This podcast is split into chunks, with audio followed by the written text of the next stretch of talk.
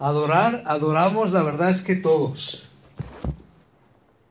La pregunta es, ¿qué adoramos? ¿A quién adoramos? ¿Y cómo adoramos? Pero adoramos todos. Y hoy queremos acercarnos al significado de la adoración. Y hay algunas definiciones que se han hecho en la historia. Y adoración es una de esas grandes palabras como gracia, como amor, como misericordia, que nos desafía. ¿De qué estamos hablando? Alguien, por ejemplo, dijo que cuando adoramos se produce como el desbordamiento de un corazón agradecido, que se ha dado cuenta del favor divino, de la acción de Dios y se desborda. ¿Cuál es el énfasis de esa definición? Pues tiene que ver con algo espontáneo algo que tiene que ver con lo que Dios va haciendo dentro de nosotros. Eh, David habló de esto en el Salmo 45, mi corazón rebosa, palabra eh, buena. David eh, estaba experimentando cómo su corazón, literalmente la palabra ahí es que estaba burbujeando, hirviendo. Entonces, a veces la adoración tiene que, que, ver con algo que rebosa, algo que viene que Dios pone en nuestra vida, a que de repente fluye, ¿verdad? Como el Señor lo expresó, eh, esa fuente de agua viva, ¿verdad? Esa obra del Espíritu Santo. Eso es una, una forma de acercarnos al tema. Pero también alguien habló de adorar es cuando nos derramamos delante de Dios. Derramar eh, no solamente nuestras lágrimas, pero nuestra vida delante de Dios y aquí habla de la condición espiritual de la persona, delante de Dios, eh, entregándose totalmente. Eso es lo que hizo Ana. ¿Os acordáis de Ana cuando entra en el templo y se derrama delante del Señor, reconoce a Dios y dice, mira Señor cómo estoy, mira la afrenta, el hecho de ser estéril, lo que implica, eh, lo que estoy viviendo, y va y se vuelca delante del Señor eso nos habla también de la disposición espiritual, con conciencia de quién es Dios, de que Dios es el que nos ha santificado, nos ha regenerado, nos ha redimido, nos ha justificado y venimos delante de Él de manera especial. También algunos han visto la adoración como la ocupación del corazón de nuestro ser, no con las, fijaros, no con nuestras necesidades o con las bendiciones de Dios, sino con Dios mismo. ¿Notáis la diferencia? Cuando yo me centro en Dios más que en mis necesidades, más que en las bendiciones, eso es adoración. Por lo tanto, ahí ya estamos diferenciando un poquito en la alabanza, intercesión, adoración, gratitud. Pero es cuando yo me centro en Dios de una manera eh, especial delante de Dios. Eh, cuando David, él sabía lo que esto significaba, cuando ah, Natán se acerca a él, cuando se le dice nada más y nada menos que su reino será para siempre, que habrá un descendiente para siempre, y eso apunta al Mesías, él llega ahí en 2 Samuel 7, del 18 al 22 y le dice, por lo cual Señor eres grande, Señor Dios, porque eh, no hay nadie como tú, no hay Dios fuera de ti, conforme a todo lo que hemos oído con nuestros oídos. Tú eres lo máximo, no hay otro como tú, no hay nadie como tú. Cuando nos centramos en Dios. No quiere decir que no podamos ir a pedir a Dios, no quiere decir que no podamos agradecer lo que Dios ha hecho, pero cuando nos centramos en Dios, por lo que Él es. Eso es adoración. También algunos hablan de la adoración como una conciencia del Dios que tenemos, el Padre como dador, el Hijo como salvador, el Espíritu Santo como consolador. Cuando nos damos cuenta del Dios que tenemos, cómo es ese Dios, la obra del Padre lo leíamos en un versículo en Apocalipsis, el que era, el que es y el que ha de venir, pero también el que nos ha amado, nos ha lavado con su sangre, el testigo fiel, el rey de reyes, el primogénito de los muertos, y también se nos habla ahí del Espíritu eh, en su dimensión plena, cuando dice los siete Espíritus de Dios ahí en Apocalipsis. Así que todo esto está aquí reflejado. Ya decíamos esa analogía del agua viva, también que se menciona. Cualquiera que vive, recordáis en la conversación con la mujer samaritana, tengo sed. Cualquiera que bebiere del agua que yo te daré, no tendrá sed jamás. Es un agua, ¿verdad? Le daré un agua que se convertirá en fuente de agua viva que salte para vida eterna. Eso lo vemos ahí en Juan 4, versículos 13 y 14. El que no naciere de agua y de espíritu, ¿notáis esa conexión en Juan 3 cuando habla con Nicodemo? Agua, el agua que nos limpia, Dios que viene a nuestra vida, pero ese símbolo de la presencia del Espíritu de Dios en nuestra vida. Por eso en el último día, en el gran día de la fiesta, Jesús se pone y dice en medio de la gente, si alguno tiene sed, venga a mí y beba. El que cree en mí, como dice la escritura, de su interior, ¿qué va a pasar? Correrán ríos de agua viva. Y eso dice que habló del Espíritu Santo, que vendría Juan 7, versículos 37 al 39. Entonces estamos acercándonos desde diferentes ángulos la actitud, el contenido, eh, el enfoque que tenemos de Dios, pero como veíamos, tanto el Antiguo como el Nuevo Testamento nos transmiten la idea de postrarnos delante de Dios. ¿De acuerdo?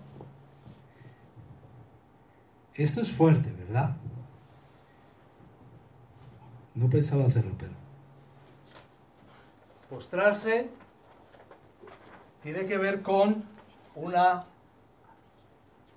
actitud que involucra estar totalmente postrado, manos y pies delante de Dios. ¿Cómo te sientes en una situación así? Él es todo.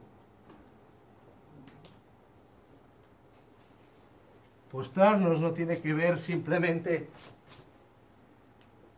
con una postura física, que también, pero es una actitud del corazón. Porque yo puedo tumbarme, tumbar y postrar, no es lo mismo, por cierto. Yo puedo postrarme, pero estar pensando en otras cosas, pero postrar quiere decir literalmente, reconozco, decíamos el otro día dos cosas, la autoridad del que es más que yo y mi disposición a servirle. ¿De acuerdo? Eso es clave. Y la palabra que se usa más en el Nuevo Testamento es proscuneo, que tiene ese sentido. Por ejemplo, en Mateo 2, cuando vienen los sabios de Oriente, dice, ¿dónde está el, el niño que ha nacido? Hemos venido para adorarle, postrarle delante. Y dice que se postraron y le ofrecieron esos regalos, oro, incienso y mirra. También lo vemos en Mateo 4, cuando la tentación de Satanás en el desierto, porque escrito está, adorarás al Señor tu Dios y a Él solo servirás. Solo podemos postrarnos ante Dios. Solo hay uno que puede ser número uno en nuestras vidas, que es Dios. Porque si no, como dijo Chesterton, cuando no adoramos a Dios, no adoramos nada. Adoramos cualquier cosa.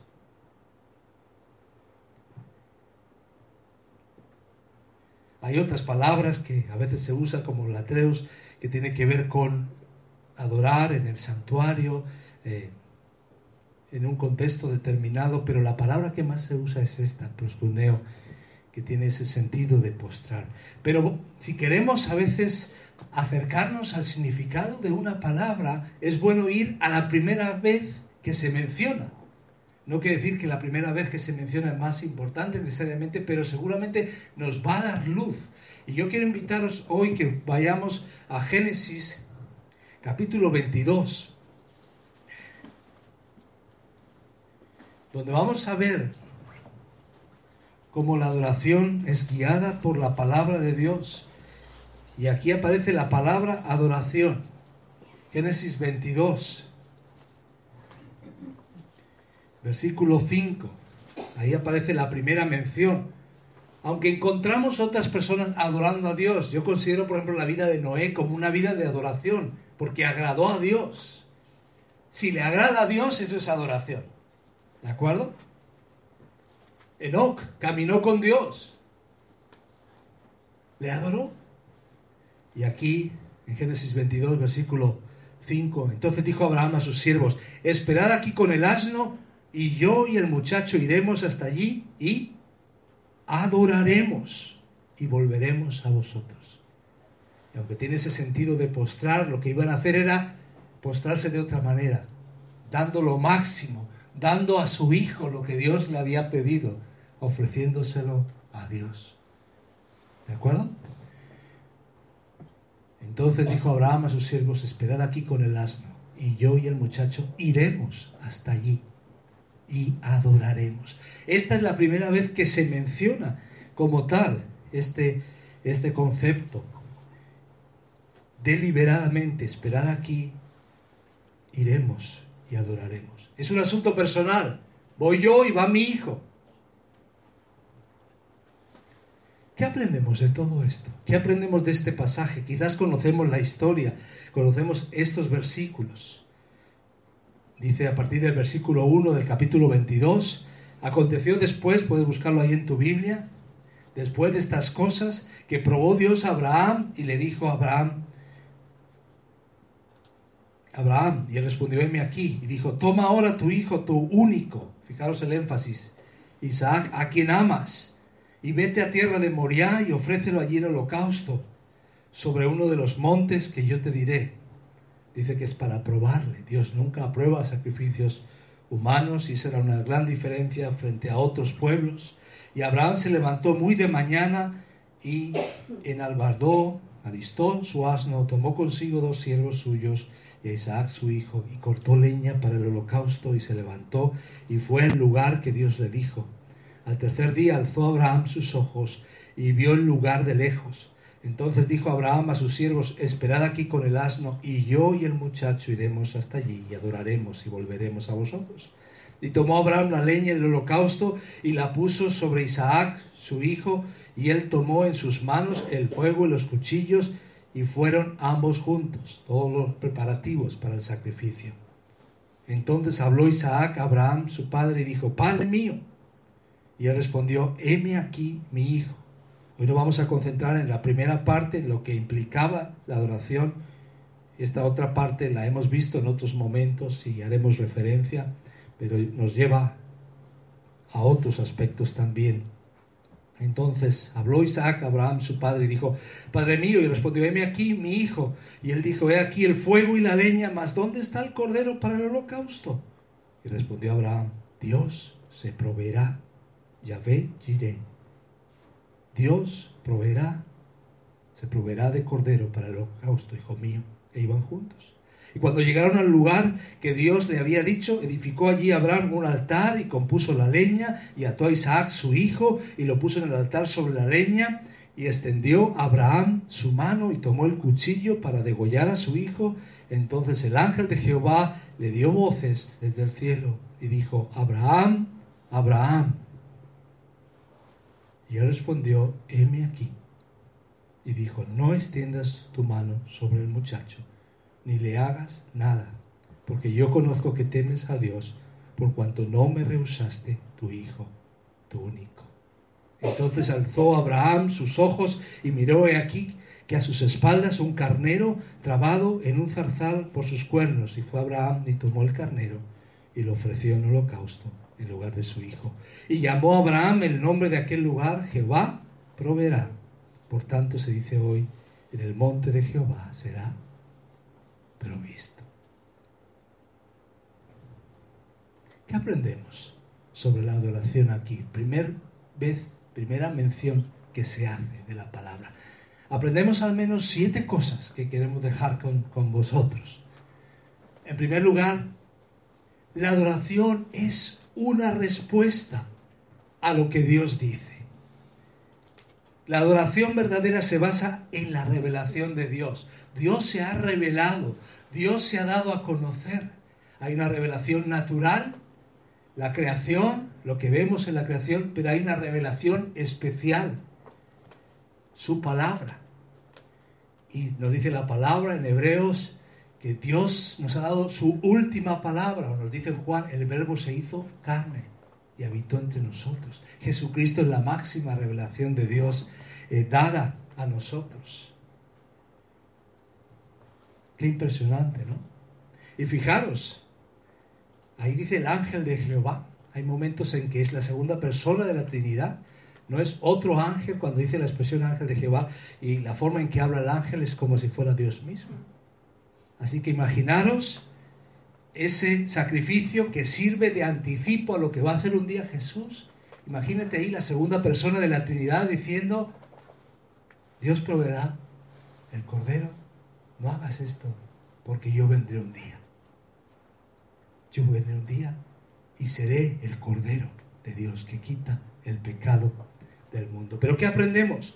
Aprendemos en primer lugar que la adoración verdadera se basa en la revelación de Dios. Fijaros lo que dice, aconteció después de estas cosas que probó Dios a Abraham y le dijo, Abraham, y él dijo, heme aquí, es Dios el que le dice, ¿de acuerdo? Es Dios el que nos manda a adorar, es Dios el que ha tomado la iniciativa. Esto es muy importante darnos cuenta. Ah, siempre es así. Abraham actuó, sí, pero fue en respuesta a la palabra de Dios. No era algo que él ideó por sí mismo, fue respuesta a lo que Dios dijo. ¿De acuerdo? La fe siempre presupone previa revelación. Dios se ha revelado. ¿Qué dice Romanos? La fe es por el oír y el oír por la palabra de Dios.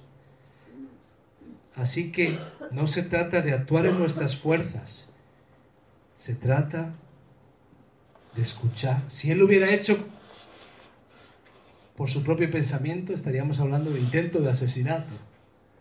Pero no, Dios le había dicho para probarle, haz esto, adórame. Después le dijo de otras formas, adórame de otras formas. Aprendemos aquí algo, la adoración al Señor, como también el servicio al Señor, toma nota de esto, la adoración al Señor como el servicio al Señor debe ser guiado por la palabra de Dios. Eso es lo que nos da autoridad. Por eso cuando hablamos de la adoración es un, terreno a veces subjetivo, porque a veces es como yo me siento, lo que yo hago, las costumbres, así lo hemos aprendido a hacer aquí. Pero no, se trata de la palabra de Dios, ¿de acuerdo? Se trata de lo que Dios dice. En cuanto a servirle y en cuanto a adorarle, se trata de responder a Dios, ¿de acuerdo? Esto es lo primero que aprendemos. La adoración es una respuesta a la que Dios dice. Así que yo adoro porque Dios se ha mostrado. Yo adoro porque Jesús se ha manifestado. Yo adoro porque Dios ha dado su vida por mí. Dios ha tomado la primera palabra. Dios ha tomado la iniciativa. Segunda cosa que aprendemos. La adoración está condicionada, la verdadera adoración, por la fe y la obediencia a lo que Dios Vamos a entender que la adoración no es simplemente algo que yo siento o que yo digo o que yo canto, sino es algo que yo creo y que yo obedezco. ¿De acuerdo? Fijaros lo que dice Hebreos 11, 17. Por la fe Abraham, cuando fue probado, ¿qué hizo?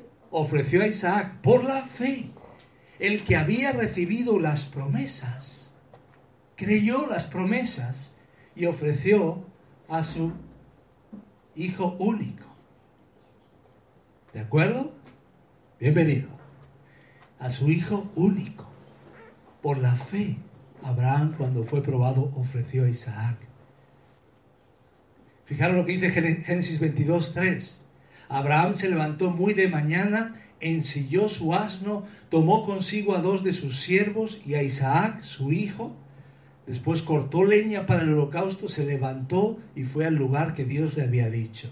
¿Veis? Todavía está el énfasis. El lugar que Dios le había dicho. Pero ¿qué vemos? Se levantó muy de mañana. ¿Veis ahí? ¿Diligencia? ¿O se lo toma más o menos en serio? No. Esto es serio. Se levanta muy de mañana. Pone el despertador allí, antes que el gallo cantase. Tomó consigo a dos de sus siervos y a Isaac su hijo y después todo el proceso iba en serio. Sin vacilar, obedeció el mandato de Dios. Temprano en la mañana cortó la leña, preparó a las personas que le iban a acompañar y lo peor de todo, creo que era lo más duro, tomó a su hijo Isaac. También debemos decir que Isaac se ofrece voluntariamente. De alguna manera, esto también eh, es un tipo, apunta a Jesús, que también se entregó voluntariamente. Hizo su camino en la dirección de lo que Dios le había indicado. ¿Recordáis en otro momento de la historia Jonás? Jonás le dice, ve a Nínive y él dice, me voy a Tarsis. Ve aquí y él dice, me voy allí. ¿De acuerdo? Y cuidado con esto de la voluntad de Dios, porque a veces decimos, no, si siento paz. No, él se sentía tan a gusto de estar en el barco que encima está durmiendo mientras los otros creen que se ahogan. Sentía paz. O era un inconsecuente y un irresponsable, podríamos decir. Bueno, como a veces puedo ser yo. ¿Vale? No, hermanos, que siento paz. Jonás también. Y estaba yendo en la dirección contraria. Sentía paz. Abraham sentía confianza, pero en un sentido, hijo mío, vamos. Eres el hijo de la promesa. Por ti hemos orado, por ti nos hemos peleado, por ti hemos metido la, metido la, la pata, ¿verdad? Porque él hizo plan B, ¿recordáis? Con Agar. Dice, hijo mío, pero ahora vas delante de Dios. La adoración está condicionada por la fe y la obediencia a lo que Dios dice. Lo que hizo, según dice Hebreos que hemos leído, Abraham fue algo en respuesta a la palabra de Dios. Obediencia incondicional a la voluntad de Dios. Una cosa es saber lo que Dios ha revelado y otra cosa es actuar. Obedecer, confiar.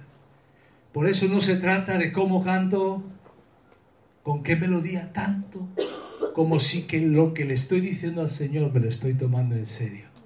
¿De acuerdo? Y concuerda lo que canto el domingo con lo que vivo el lunes. O lo que canto el día que sea con lo que vivo el resto de la semana.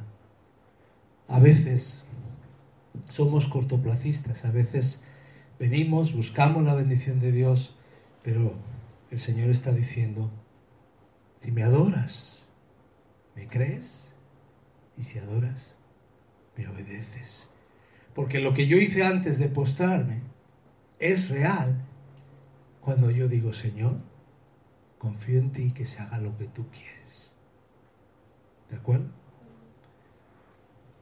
Con todo, con un negocio, con una decisión, con la, la pareja, con todo. La adoración está condicionada por la fe y la obediencia a lo que Dios dice. Con prontitud. Yo te animo en ese sentido. A veces quizás estamos lidiando con cosas que hemos aprendido hace 20 años. Aquí las conocemos hace 20 años, pero a lo mejor nos hemos tardado 20 años en ponerlas en práctica. Y Dios quiere que sea ya. Tercer lugar, algo más que aprendemos. La adoración implica dar lo que consideramos valioso a Dios. ¿De acuerdo? Toma ahora tu hijo, fijaros el énfasis, tu único hijo, el hijo de la promesa por el cual había esperado tantos años. Por si fuera poco, a quien amas. Uno diría, ¿quién no ama a un hijo? Entonces el único es el hijo que es garantía de que las promesas de Dios van en serio. Y dice, y ofrécelo. ¿Era algo valioso? Quizás era lo más valioso. Y le prueba diciendo, dame lo más valioso. Y él tenía fe, dice, iremos y volveremos. No sé cómo Dios lo va a hacer, pero Dios es fiel a sus promesas. La adoración implica dar lo que consideramos valioso a Dios. Lo aprenderemos y lo recordaremos los próximos días. Adorar es dar a Dios, pero dar en respuesta a lo que Él ha dado primero. ¿Qué significaba la ofrenda de su Hijo único? Lo más querido de su corazón, su posesión más querida. sus esperanzas de posteridad, de futuro. Y Dios tiene cuidado de hacer hincapié en esto. Toma ahora tu hijo, tu único hijo, a quien amas, y ofrécemelo en sacrificio. Hermanos, amigos, la adoración no es una cosa barata, ¿vale? No es la adoración marca Acme, es la adoración marca Dios. Sí, no es algo barato. Como decía Dietrich Bonhoeffer, no se trata de una gracia barata. La gracia no es barata porque lo que le costó a Dios todo implica para nosotros, aunque a nosotros en sí no nos cueste.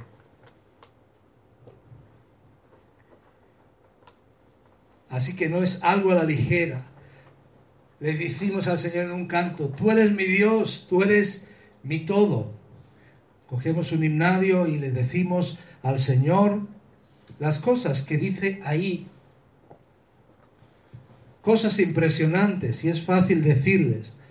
Es hora de adorar a Dios, es hora de glorificarle, es hora de decirle, te amo. Te entrego hoy, Señor, mi corazón. Así. No es a la ligera. Si ya se lo dijimos al novio, al esposo, a la esposa y ahora se lo entregamos al Señor. Nadie como tú, bendito Dios. Oh, tu fidelidad a cada momento la veo en mí.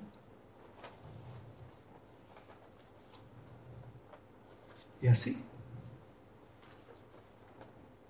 Solo tú puedes saciar mi alma, solo tu poder me sanará y a lo mejor estamos agobiados y afligidos. Así que no es algo a la ligera. Cuando adoramos a Dios, nos estamos dando todo y estamos dando lo valioso. Por eso, lo que significa postrarse es precisamente eso. Reconocer mi vulnerabilidad y mi dependencia de Dios y rendirme a Él. David se dio cuenta de esto y él también eh, lo dijo en 2 Samuel 24, 24, eh, lo menciona y podemos verlo. Y el rey dijo a Arauna, no, sino, no leo eh, el contexto, ¿vale? Podéis leer el pasaje y conocer un poquito más de ese momento. Y él dice, lo voy a comprar por precio. Y dice, porque no ofreceré a Jehová mi Dios holocaustos que no me cuesten nada. La salvación es un regalo, es por gracia, pero él dice, no voy a hacer un sacrificio barato, que no me cueste nada. Entonces David compró la era y los bueyes por 50 ciclos de plata. Quédate con esto, no ofreceré a Jehová mi Dios holocaustos que no me cueste nada. En otro momento dice el Señor, misericordia quiero y no sacrificios. porque eran sacrificios? De todo a cien. De plástico, en serie. No era de lo que valía, era de lo que sobraba. ¿De acuerdo? Entonces, se trata de una adoración que implica dar lo que consideramos valioso a Dios. Respóndeme tú en tu corazón, ¿qué es valioso para ti? dáselo a Dios. ¿Qué es algo que tú amas ahí, en lo más profundo? Una afición, una relación, un anhelo. Dáselo a Dios. Pon a Dios primero. Fijaros lo que dice Hebreos 13, 14 y 16. Porque no tenemos aquí ciudad permanente, sino que buscamos la porvenir. Así que ofrezcamos siempre a Dios por medio de Él, en el Nuevo Testamento, son sacrificios de alabanza, pero la palabra sacrificio implica algo que me cueste, en el sentido de que me entrego totalmente. Hay una renuncia, como veremos, es decir, fruto de labios que confiesan su nombre. Pero fijaros, no solamente son labios, y de hacer bien y de la ayuda mutua, no os olvidéis, porque de tales sacrificios se agrada. Amar a Dios sobre todas las cosas y amar al prójimo como a ti mismo implica que ponemos a Dios y a los demás primero. Y eso no sé a vosotros, pero duele. ¿No? Si hemos aprendido, hemos nacido diciendo mío, mío, mío, no te ajunto. Mm. ¿Verdad? Y después ponemos a Dios primero. Toma ahora tu hijo, tu único Isaac, a quien amas, y ofrécelo. Esto es lo que implica un presente costoso. Pero cuidado, no me malentendáis. No nos ganamos la salvación. Nadie se gana la salvación. No es por ningún mérito hazaña humana. Esto es en respuesta a lo que Dios ha hecho. Pero sí es una respuesta total. Por eso, cuando hablamos de pautas, no hay pautas baratas. Cuando hablamos de entregar al Señor nuestro dinero, nuestro tiempo, tenemos que ir cara a cara con el Señor. Dios nos da pautas. No dejaos de congregaros como algunos tienen por costumbre. Es importante congregarnos, es importante reunirnos. Después en la semana hay muchas oportunidades que también Él nos da para servirnos. Nos da pauta, nos da pauta de ofrendar, nos da pauta de que todos, aunque no tengamos el don, ser hospitalarios, hospedar, evangelizar, eh, tener comunión, servir, todo eso. La forma en que tú agendes eso y lo hagas es algo delante del Señor. Pero la idea es que siempre estoy aprendiendo delante de Dios, ¿de acuerdo? A lo mejor un día aprendo a reunirme de una manera regular. Pero cuando ya le he dado a Dios eso, 20 años después o 5 años después, y solo he hecho eso, el Señor siempre me pregunta, ¿me estás dando lo que te sobra o lo que te cuesta. Y a lo mejor Dios dice, dame tus dones, dame tu talento, dame tu tiempo, dame tu trabajo, dame todo. ¿De acuerdo? Entonces quiero animaros en ese sentido, que esto no se acaba, que esto es un proceso de ser más y más como Cristo, menos yo y más Cristo. Aunque Dios siempre va a respetar nuestra personalidad, Dios no es un tirano. Igual que vemos en la doctrina de la inspiración, Dios usa personas con su carácter, no son autómatas, no son robots. Y Dios te usa como eres, y a pesar de lo que somos, para que seamos de bendición para otros. Así que quiero animarte en ese sentido, porque hay creyentes que lo han entendido y han sellado el compromiso con la sangre de su propia vida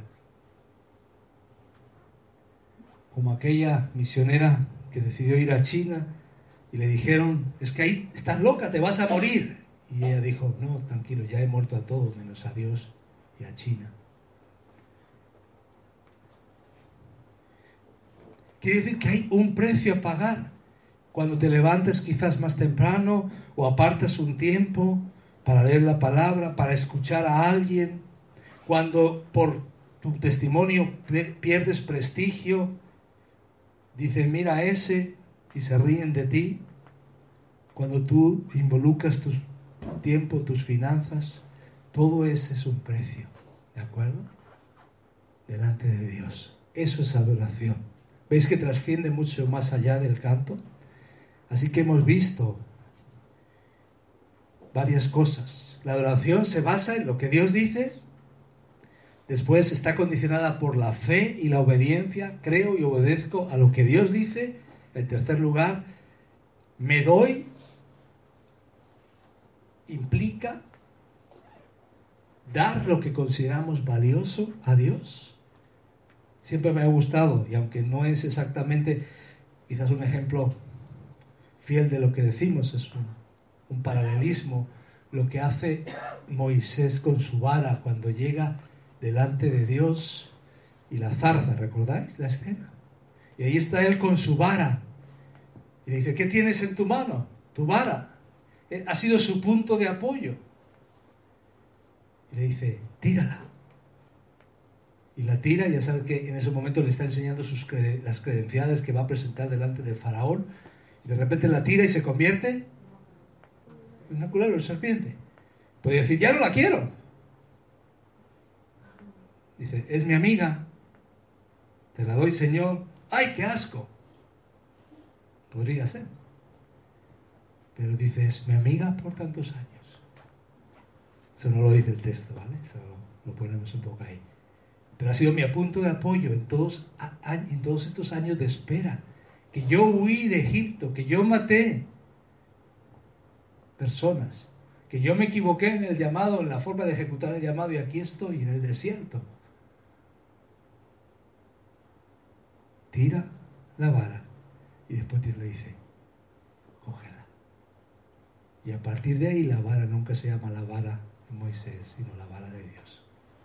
¿Vale? Que sirva de símil para que cualquier cosa que, en la cual tú pones tu punto de apoyo, entendamos que cuando adoramos, lo que es valioso para ti se lo das a Dios. Puede ser que Dios te lo devuelva, te haga ver el peligro y puede ser que no te lo devuelva.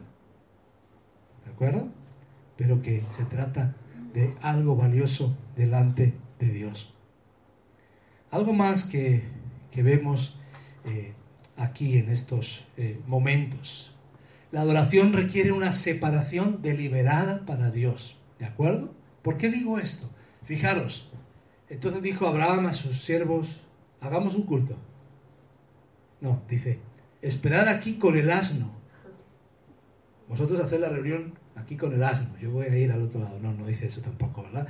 Esperad aquí con el asno y yo y el muchacho iremos hasta allí y adoraremos y volveremos a vosotros. Esto es una decisión personal, como los sabios de Oriente, ¿recordáis? Cogen su calendario, tachan un mes, tachan otro, tachan otro, tachan otro. Estos meses no hacemos negocio, estos meses no tenemos planes de ningún tipo porque hemos decidido deliberadamente ir a adorar al Salvador. Seis meses del calendario, o lo que fuera, que necesitaron para viajar hasta allí, hasta Belén, hasta donde estaba el Mesías, hasta la estrella. La adoración requiere una separación deliberada para Dios. Eso también nos enseña. Jóvenes, a los que iban con él, a esos siervos, me habéis ayudado hasta aquí, pero ahora llega lo duro, esto es personal. ¿De acuerdo? Estamos hablando de esa adoración en el sentido personal, que no es individualismo, porque yo cuando adoro a Dios de manera personal, después como comunidad también lo hago. Pero lo que quiere decir es que es una separación deliberada para Dios. Que cuando él va delante de Dios, a donde Dios le había dicho, le sobran cosas. No le sobra lo que tiene que ver con el sacrificio, ni le sobra el sacrificio, pero todo lo demás sobra. Yo quiero animarte a pensar en esa decisión deliberada, no hay cosas que nos sobran. Que tenemos que decir un momento, esto es entre Dios y yo. Y a veces hay pensamientos que cuando adoramos a Dios están ahí eh, despistándonos, hay situaciones. En una sociedad como la nuestra es complicado. Ahí no lo dice, pero si fuera nuestra sociedad, diría, y Moisés, perdón, en este caso no Moisés, Abraham dejó su smartphone. ¿Vale? Lo dejó, dejó su smartphone y se fue a adorar. Dejó el plasma y se fue a adorar dejó su novela favorita y se fue a adorar. ¿De acuerdo? Es algo entre Dios y tú. ¿De acuerdo? Entonces quiero animarte en ese sentido. Dejó los cascos, aunque eran inalámbricos, y se fue a adorar. Lo que quiero animaros, y es algo que necesitamos todos, cada uno de nosotros, es buscar un tiempo en el cual sea algo entre Dios y nosotros. ¿De acuerdo? No sé esto para aplicar, pero hombres y mujeres quizás es de diferente manera. Todos tenemos otras cosas en la cabeza. Todos, no sé si cuando oráis a Dios, adoráis a Dios, leéis la palabra, tenéis esa lucha, pero a veces se nos pasan todos los pensamientos que justo en el momento que estamos adorando a Dios. Pero quiero animaros en ese sentido, cada uno de nosotros, a poder entender que la adoración es una separación deliberada para Dios. Cuando yo enseño a mi familia, me voy a reunir con los creyentes, no porque os quiera menos, voy a hacer todo lo que tengo que hacer en otro momento y mostraros el amor, pero esto lo aparto.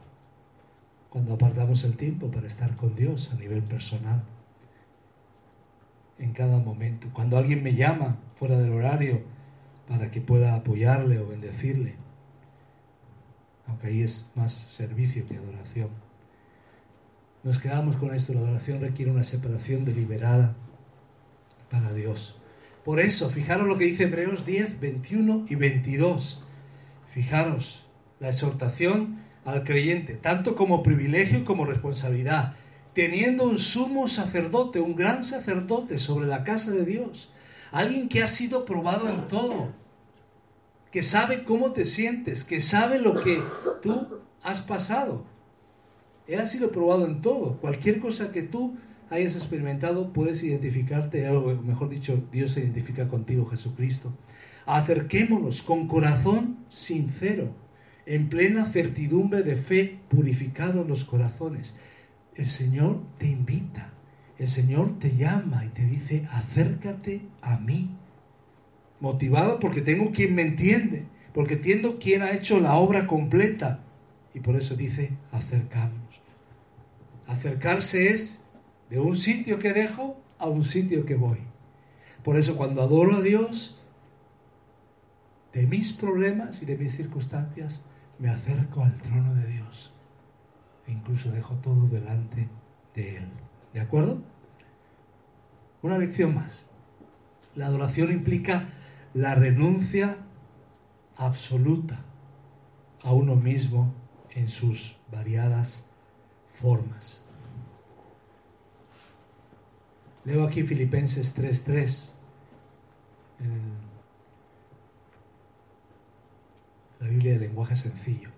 Los verdaderos circuncidados somos nosotros. Cuando había falsos maestros, como cuando había algunos que decían que había que circuncidarse, de acuerdo a la costumbre judía, dice, los verdaderos circuncidados marcados somos nosotros.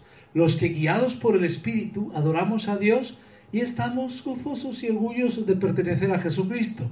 Nosotros no creemos que podamos hacer nada para salvarnos. Nuestra versión dice, no confiamos en la carne. Si la salvación dependiera de la circuncisión, yo podría sentirme más orgulloso que cualquiera. Y empieza a decir, yo circuncidado al octavo día, tal, tal, tal, tal, tal. La adoración implica renuncia absoluta a nuestro yo. Cuando yo voy delante de Dios, estoy reconociendo que yo no puedo, que es Dios que yo no me puedo salvar. Y cuando Abraham se acerca a Dios, lo hace desde esa perspectiva de fragilidad. Ahora, quiero que eh, pienses algo aquí. Cuando dice acerquémonos confiadamente ante el trono, quiero animarte en ese sentido. Tú te acercas hacia el trono, ante el trono de Dios, pero te acercas, fijaros lo que Dios dice, el Padre dice del Hijo, este es mi Hijo amado en quien tengo complacencia a él oír. Entonces nosotros nos acercamos a Dios, pero nos acercamos con el Hijo.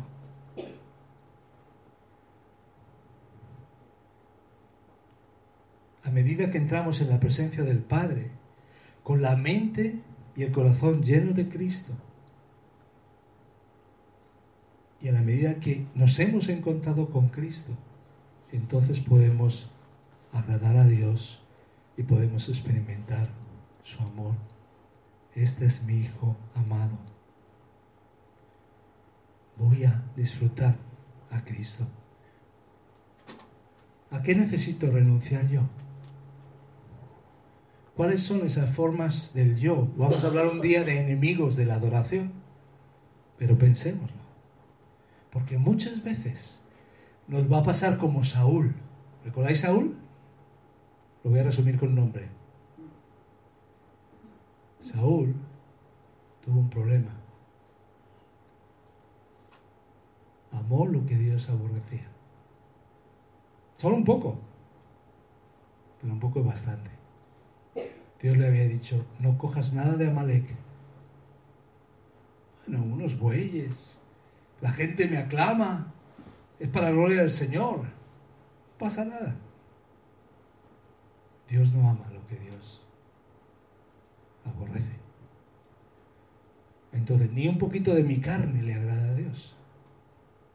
Ni un poquito de las cosas hechas en mi vieja naturaleza y con motivaciones equivocadas le agrada a Dios. Debo ir delante de Dios y entregarle las llaves las llaves de mi vida, las llaves de mis amistades, las llaves de cada área de mi vida.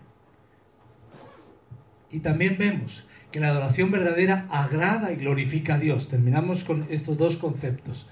Fijaros lo que dice, ya cuando se ocurre el sacrificio, sabéis lo que Dios provee. Dice, por mí mismo he jurado, dice Jehová, que por cuanto has hecho esto y no me has rehusado tu hijo, tu único hijo, de cierto te bendeciré. ¿Cómo veis a Dios? Dios se agrada, Dios se complace de Abraham.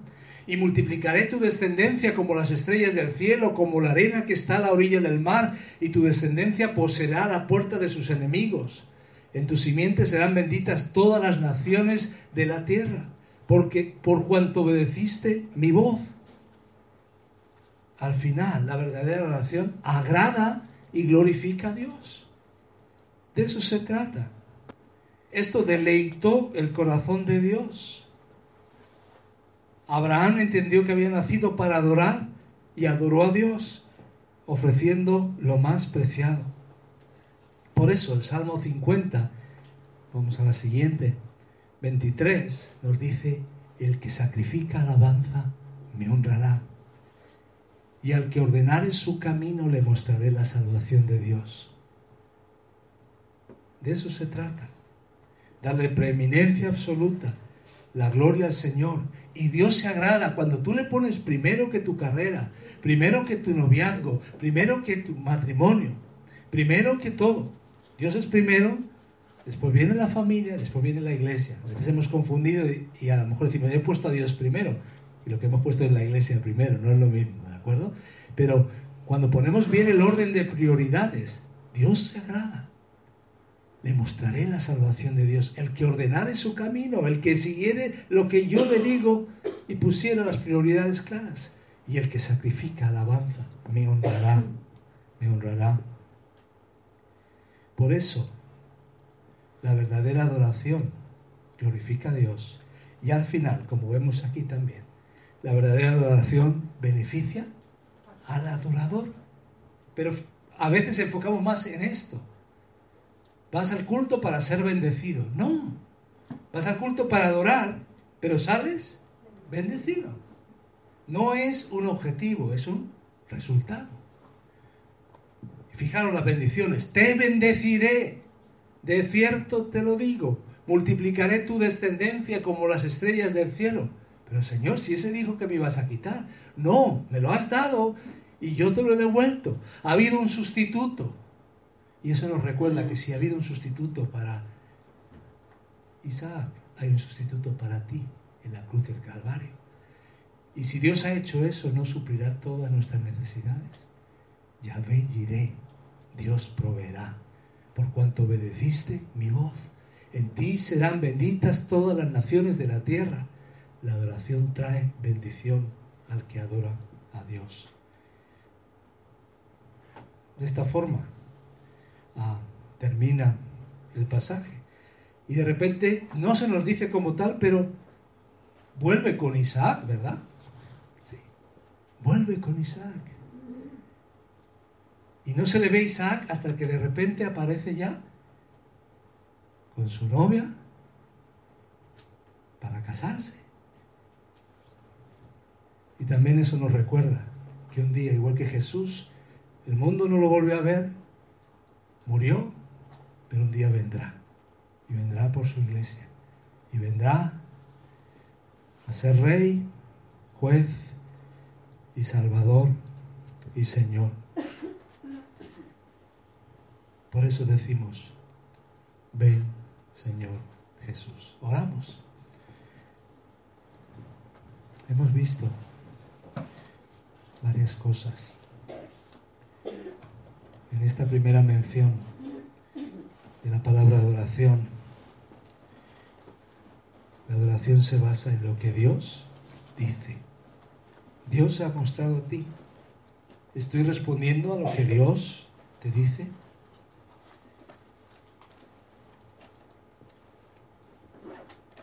La adoración se condiciona, está condicionada por la fe y la obediencia. Estoy creyendo a Dios y obedeciéndome.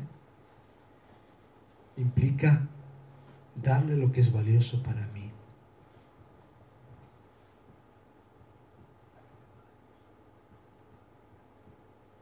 Entrégale lo que es valioso para ti.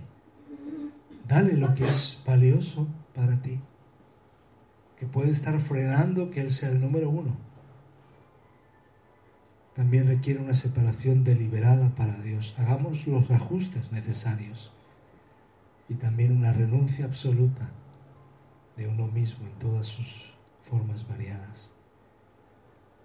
Y entonces glorificaremos a Dios y recibiremos bendición. Señor, gracias, gracias por lo que aprendemos en Abraham en cuanto a la adoración. Y hoy queremos, entendemos que tú no quieres simplemente algo de nosotros, que nos has comprado por precio y que quieres un todo de nosotros. Señor, no queremos que haya nada ni nadie que rivalice contigo.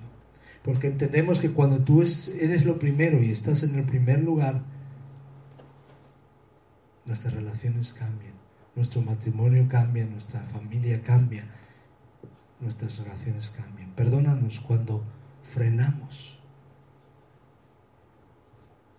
tu actuar, porque estamos distraídos, porque no estamos conscientemente adorando, renunciando, dándote lo que nos has dado. Gracias que tú quieres que te adoremos y tú quieres bendecirnos y tú quieres que te agrademos. Recibe, Señor, la gloria y la honra. Y gracias que tienes paciencia con nosotros. Y gracias que teniendo un sumo sacerdote podemos acercarnos confiadamente. Y lo hacemos, Señor. Y lo hacemos también con lo que nos has dado, con nuestras ofrendas. Y te bendecimos, Señor. Recibe la gloria y la honra. En el nombre de Jesús. En el nombre de Jesús.